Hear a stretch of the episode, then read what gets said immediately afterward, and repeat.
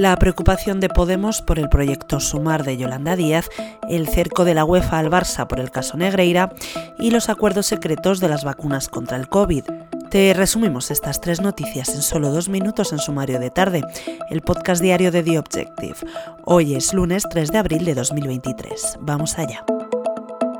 En Podemos están preocupados porque la vicepresidenta segunda no apueste de forma rotunda por la unidad después de que haya afirmado que en absoluto sería un fracaso que la formación morada no estuviera en sumar. Así lo ha afirmado en rueda de prensa el coportavoz de la formación morada, Pablo Fernández, quien ha aseverado que su partido tiene como objetivo ineludible la unidad, la cual es imprescindible para revalidar el gobierno de coalición, ha dicho.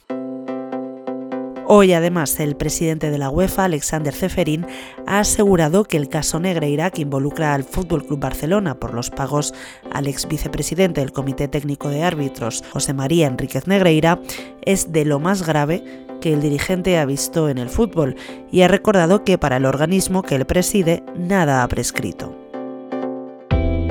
Para terminar, hoy en The Objective te contamos que el Consejo de Transparencia y Buen Gobierno ha instado a la Agencia Española del Medicamento y Productos Sanitarios, dependiente del Ministerio de Sanidad, a hacer público en un plazo de 20 días por cuánto dinero se ha comprado o acordado la compra de cada dosis de vacunas contra el coronavirus a cada farmacéutica.